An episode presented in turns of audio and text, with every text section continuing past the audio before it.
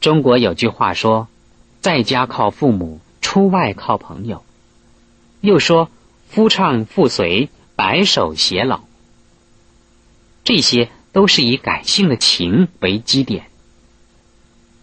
如果没有情，就像机器没有润滑的油，随时都可能发生故障，也很容易因为摩擦而受到损伤。佛法目的不外是为了教化世间凡夫，诱导凡夫把矛盾化为和谐。因此，佛法有两个不变的法门，那就是智慧跟慈悲。智慧是理性的，慈悲是感性的。以智慧来指导慈悲，运用慈悲，就可以使凡夫的情感从混乱变为条理，从矛盾成为和谐。情感如果离开理性的智慧，就会泛滥成灾，自害害人。有一部佛经叫做。六方礼经，六是一二三四五六的六，方是地方的方，礼是顶礼的礼。六方礼经，其中提到释迦牟尼佛时代的印度有一种宗教信仰，教人专门拜方位的。像有一次，佛陀看到一位叫释迦罗月的青年。正在非常虔诚的礼拜六个方位，就问他拜的是什么。那位青年说不出所以然，只回答这是父亲的意思。父亲在世的时候拜方位，他去世之后，儿子也应该要照着拜。佛陀告诉他，佛教也拜六方，像是以孝顺父母为东方。恭敬师长为南方，夫妇互相体谅为西方，爱护亲友为北方，体恤仆众部属为下方，尊敬出家修行人为上方。同时，并说明了父母对儿女、师长对弟子、部属用人对主人，以及修道的沙门对俗人，个别。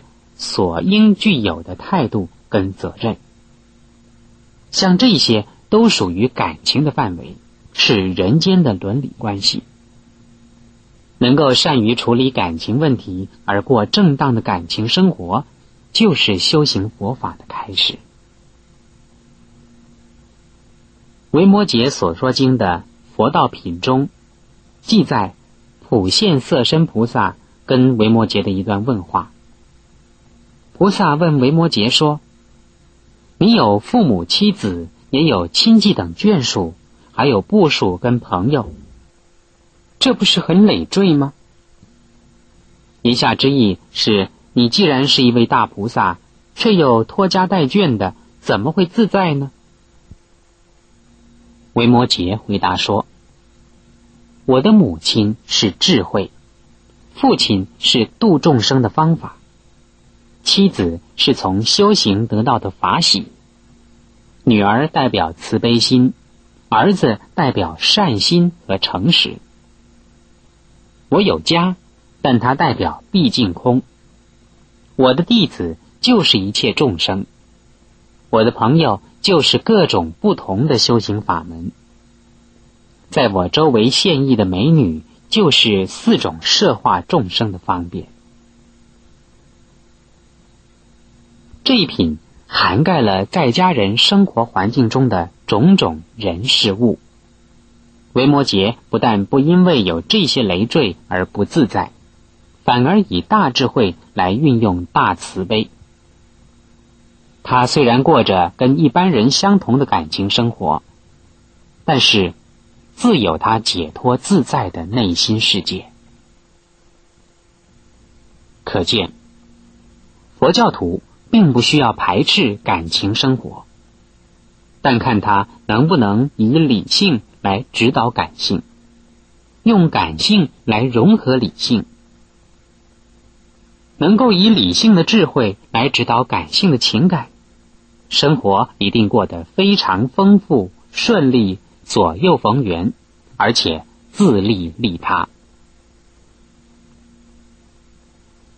所谓佛法的指导和智慧的原则，是教我们如何处理感情问题，而不是要我们放弃、排斥或是厌恶感情。如果用情不当，会带来困扰；用情没有节制，也会造成灾难。像是父母对子女固然要爱护，但是溺爱了。反而害了子女。男女之间应该要相爱，可是婚外情或是婚前复杂的感情生活，不但会惹来家变的麻烦，也会给社会制造纠纷。另外，对亲戚朋友以及师生之间、主仆之间等等关系，也都要基于理性而付出感情，否则。徒生困扰。佛法并不是反对感情生活，而是要指导我们如何过合理合法的感情生活。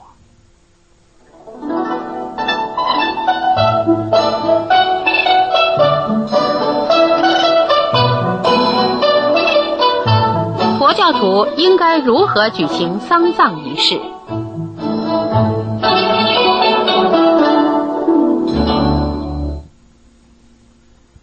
葬仪的进行应该有诵经、念佛等佛事，但是在中国现行的佛教葬仪中，出家人只管诵经，却不是葬仪的主体。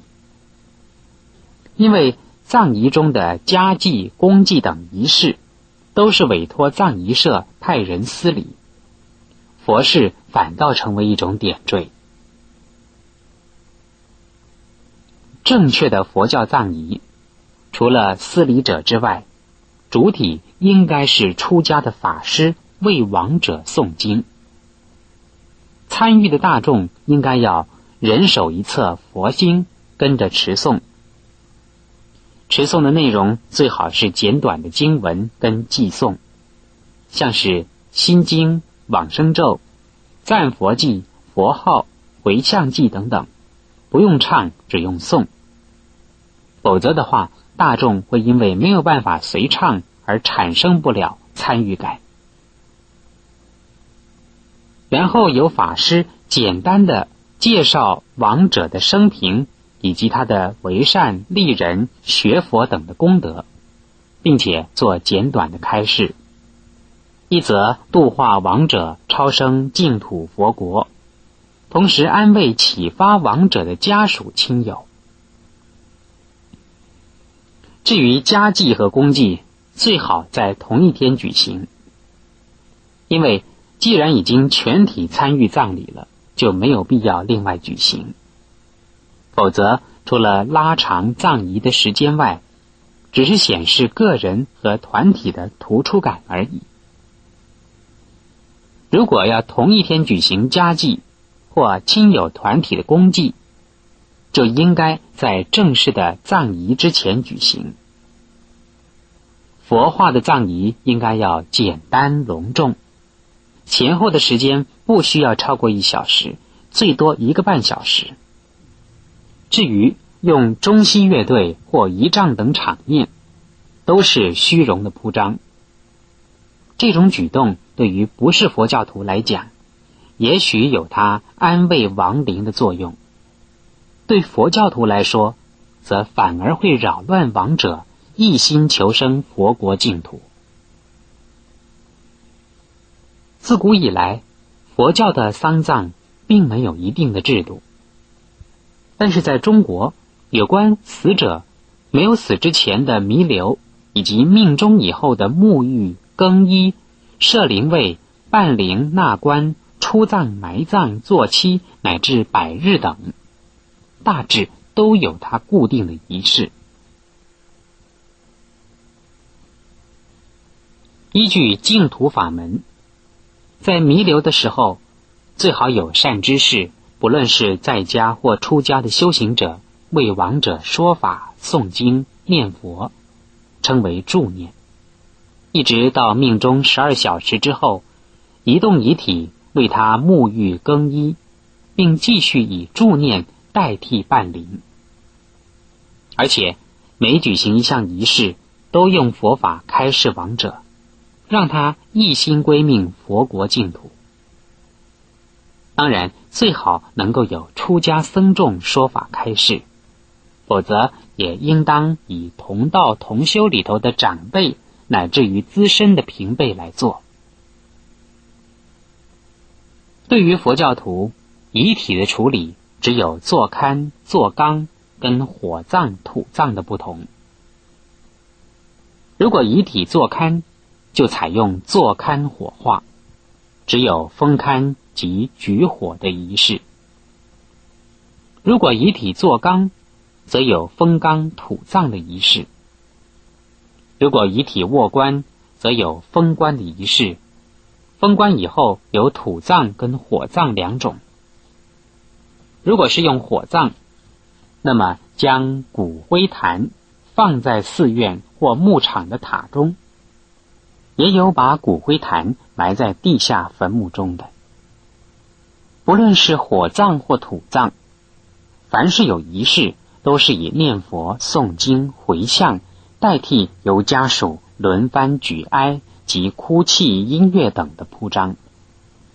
在过去的农村社会，如果家里有老人，往往会预备棺木，称为寿材；预备葬服，称为寿衣，以求福寿绵长、大吉大利。